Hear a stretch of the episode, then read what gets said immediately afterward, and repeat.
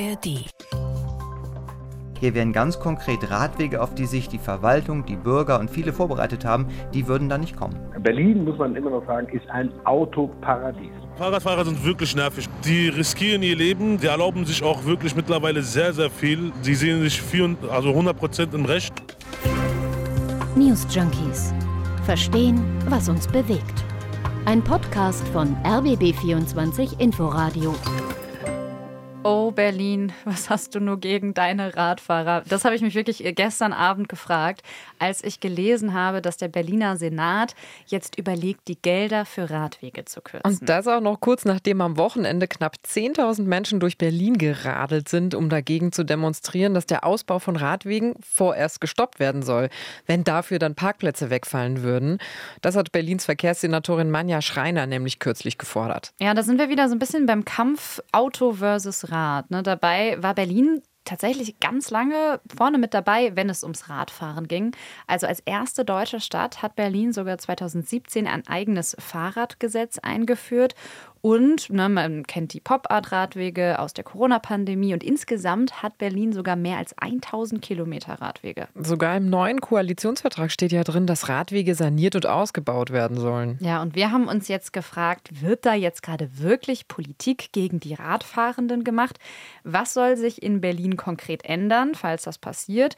Und gäbe es nicht auch irgendwie Mittel und Wege, die Autofahrer und die Radfahrer wieder miteinander zu versöhnen? Ihr hört jedenfalls die News Junkies am 4. Juli. Wir sind an Christine Schenten und Christina Fehmöbus. Also gut, ich meine, jeder weiß, wer schon mal in Berlin Fahrrad gefahren ist, das ist absolut keine Traumstadt, wenn du da auf dem Fahrrad sitzt. Genauso aber auch, wie es keine Traumstadt für autofahrende Leute mhm. ist. Äh, also auf der Straße unterwegs sein hier in der Hauptstadt ist ziemlich schwierig. Es ist zu voll, es gibt kilometerlange Staus. Aber immer, man muss ja auch sagen, als Radfahrerin bist du doch um einiges vulnerabler als als Autofahrer. Ja, voll. Ich glaube, das können wir auch als äh, Radfahrerinnen in dieser Stadt beide bestätigen. Also ich fahre auch oft mit dem Rad zur Arbeit und wenn ich zum Beispiel über die große Kreuzung am Alex, die auf meinem Weg liegt, äh, fahre, dann mache ich danach meistens drei Kreuze, wenn mhm. ich es rüber geschafft habe. Und äh, die Radwege hier in der Stadt, die sind oft marode, enden dann im Nirgendwo und man beobachtet schon sehr oft brenzlige Situationen Situationen und es gibt auch einfach auch oft tödliche Situationen zwischen Radfahrern und Autos. Und ich glaube, genau deswegen ist bei vielen jetzt auch so ein mulmiges Gefühl da, dass ausgerechnet bei Radwegen gespart werden soll. Ja, Radwege bedeuten ja schlicht Sicherheit für dich, für mich, für alle, die eben auf der Straße unterwegs sind.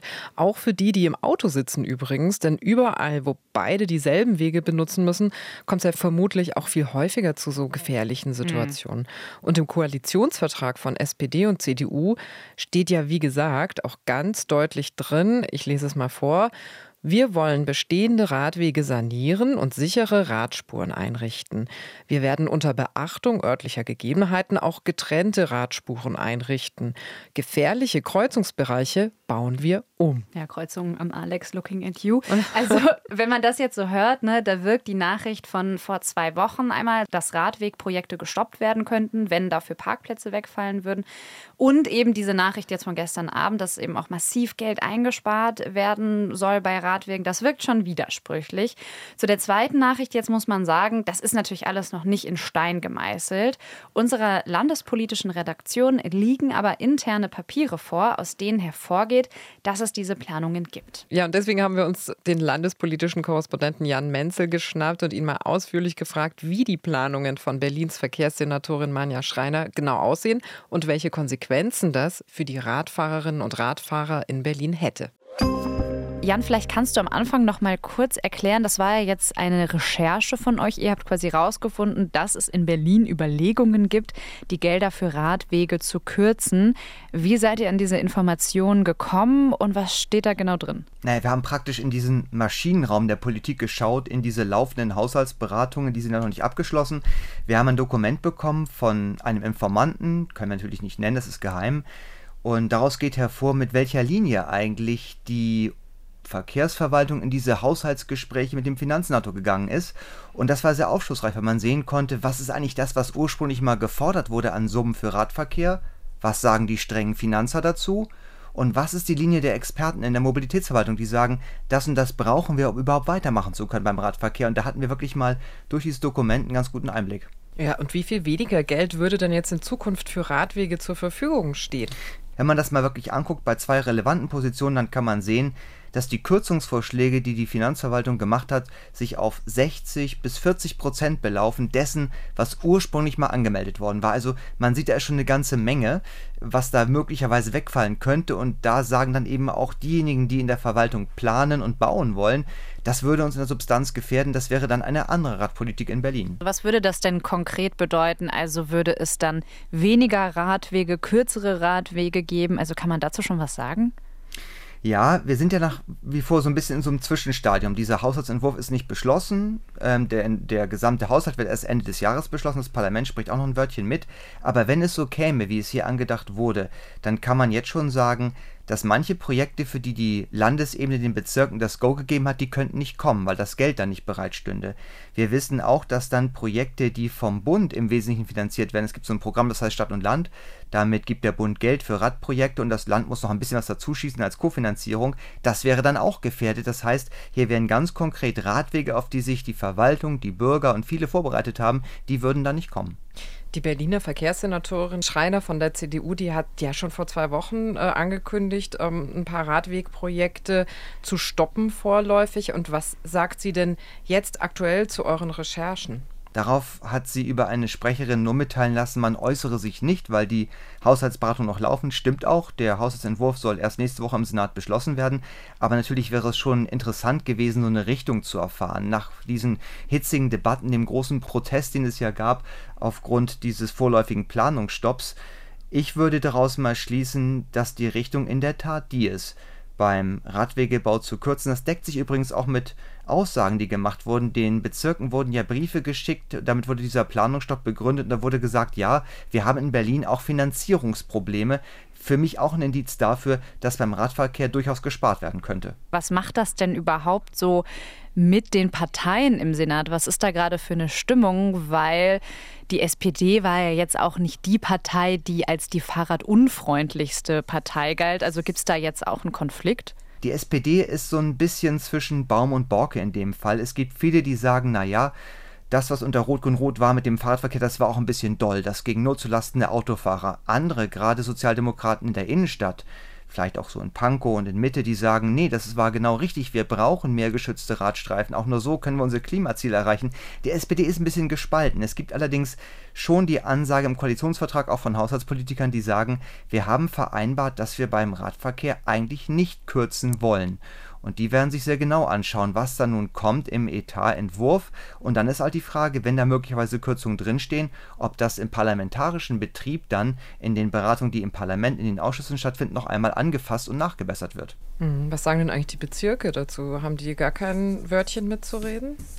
Die Bezirke sind so ein bisschen diejenigen, die das Geld empfangen. Die können ja nicht selber Steuern schöpfen, die hängen so ein bisschen am Tropf des Landes und die bekommen dann das Geld zugewiesen. Und diese Berichte, die wir jetzt haben, diese Stellungnahmen, die nähren da eigentlich eher die Befürchtung, dass es in die Richtung geht, gegen die sich ja auch schon viele Bezirksstadträte der Grünen aufgelehnt hatten, die gesagt haben, also wir können nicht einfach sagen, keine Flächen mehr zu Lasten des Fahrradverkehrs ähm, nutzen jetzt. Wir können nicht einfach sagen, keine Parkplätze mehr wegnehmen. Wir können nicht einfach den Geldhahn zudrehen. Also die sehen sich eigentlich in dem, was ihre Befürchtungen sind, jetzt eher bestätigt und sagen, wir müssen da jetzt gegenhalten, sonst kommen die Projekte, die wir machen wollen, die die Bürger teilweise auch vor Ort wollen, die kommen sonst nicht durch. Ja, wenn das nicht mal für Ärger im Senat mhm. sorgt. Also Manja Schreiner selbst sieht sich übrigens gar nicht so richtig als Gegnerin der Verkehrswende, auch wenn das vielleicht auf manche jetzt gerade so wirkt. Sie möchte, wie sie sagt, nur niemanden umerziehen. Das hat sie im Interview mit der Taz gesagt. Sie sagt, wer aufs Rad wechseln will, der soll das gerne tun, aber es soll eine individuelle Entscheidung bleiben. Also es wirkt so, als würde sie sich nicht so gerne zwischen Autofahrer und Radfahrer stellen. Ja, wir haben bisher ja auch in der Podcast-Folge sehr auf die Perspektive der Radfahrenden geguckt. Aber natürlich gibt es in Berlin auch Menschen, die einfach aufs Auto angewiesen sind und fertig. Ne? Also ja, besonders die, die nicht in der Innenstadt, sondern eher am Rand wohnen. Also dort auch, wo die Berliner CDU auch vorrangig ihre Wählerinnen und Wähler hat. Wir haben Jan Menzel mal konkret gefragt, wie die Menschen in Berlin eigentlich zu der neuen Verkehrspolitik stehen. Reden wir mal so ein bisschen darüber, was die Bürgerinnen und Bürger in Berlin eigentlich wollen. Also man hat ja jetzt so ein bisschen den Eindruck, überspitzt gesagt, da wird gerade Kulturkampf gegen das Fahrrad gemacht. Aber wie ist denn so der Wählerwille? Also ist der eher pro Auto oder pro Fahrrad?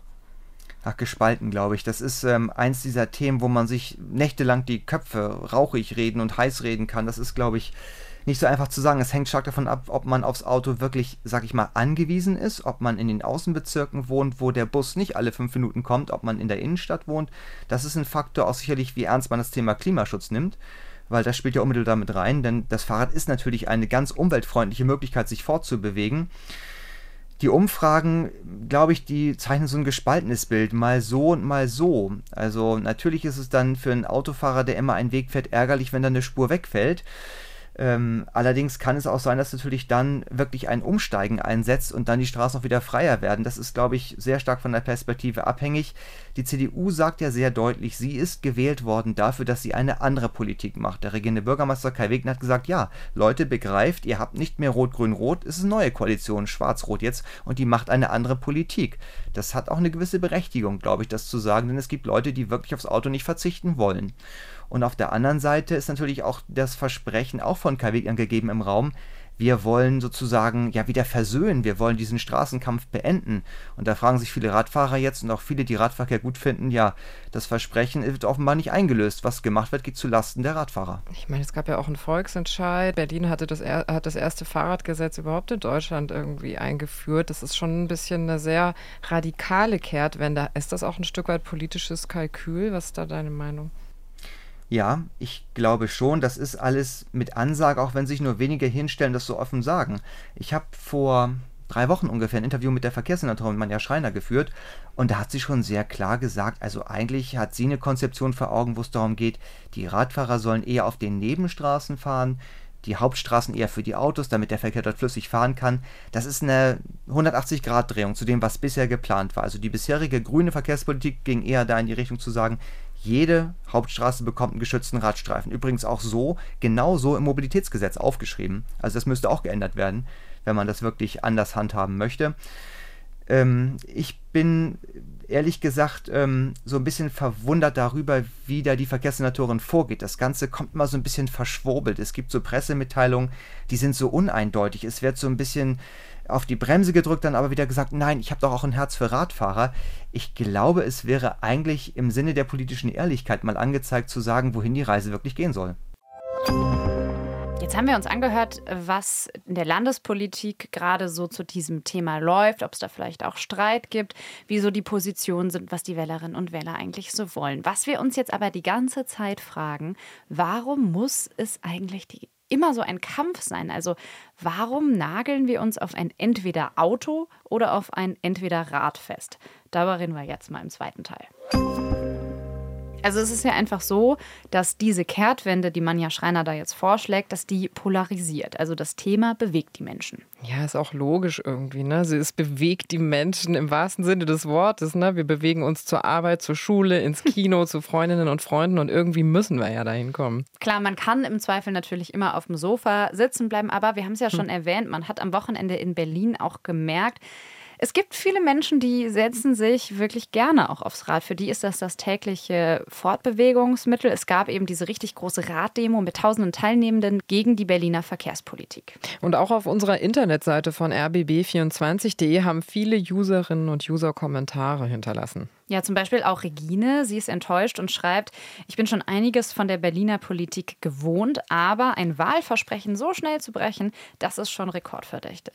Mit Vollgas in die Steinzeit, das schreibt auch der Nutzer Nelson Röhrl. Er sagt, die bereits bestehenden Radwege seien in einem erbärmlichen Zustand. Gut, aber da gibt es natürlich auch noch die andere Seite. Ne? Klar, dass in einer Megastadt wie Berlin viele auch aufs Auto angewiesen sind, das haben wir schon gesagt. Nicht überall sind die öffentlichen Verkehrsmittel gut ausgebaut. Also wer jetzt zum Beispiel aus Brandenburg reinpendeln muss nach Berlin, der kann jetzt nicht einfach ein Rad nehmen.